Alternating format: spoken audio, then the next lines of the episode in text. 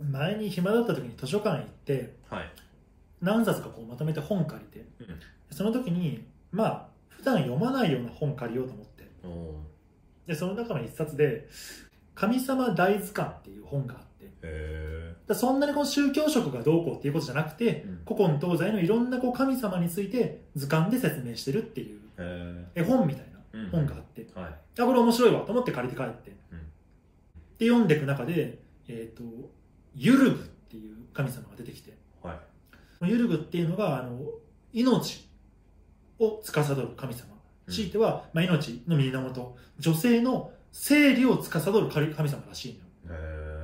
え。であのーまあ女性が生理になった時に、うん生理痛ってあるじゃないっうん。てなった時に魔法陣を書いてうん。でその魔法陣の中心にその血で汚れた下着を投げ入れてはで、えーその下着を燃やす燃やしてで呪文を唱えるうん。そしたらそのユルグが生理痛の痛みを取り除いてくれるっていう神様らしいんだはい。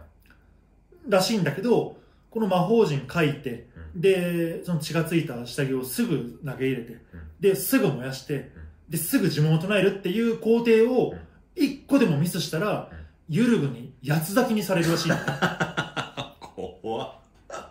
リスクでかすぎねえかなって いうもうそれはもうなんかもうユルグは多分あのもうやる気だと思うんだよそれもなんかも うもうなんかなんならちゃんとできてても、はいい、や魔法陣ちょっと違いますこれダメーって言ってこう殺してくるぐらいの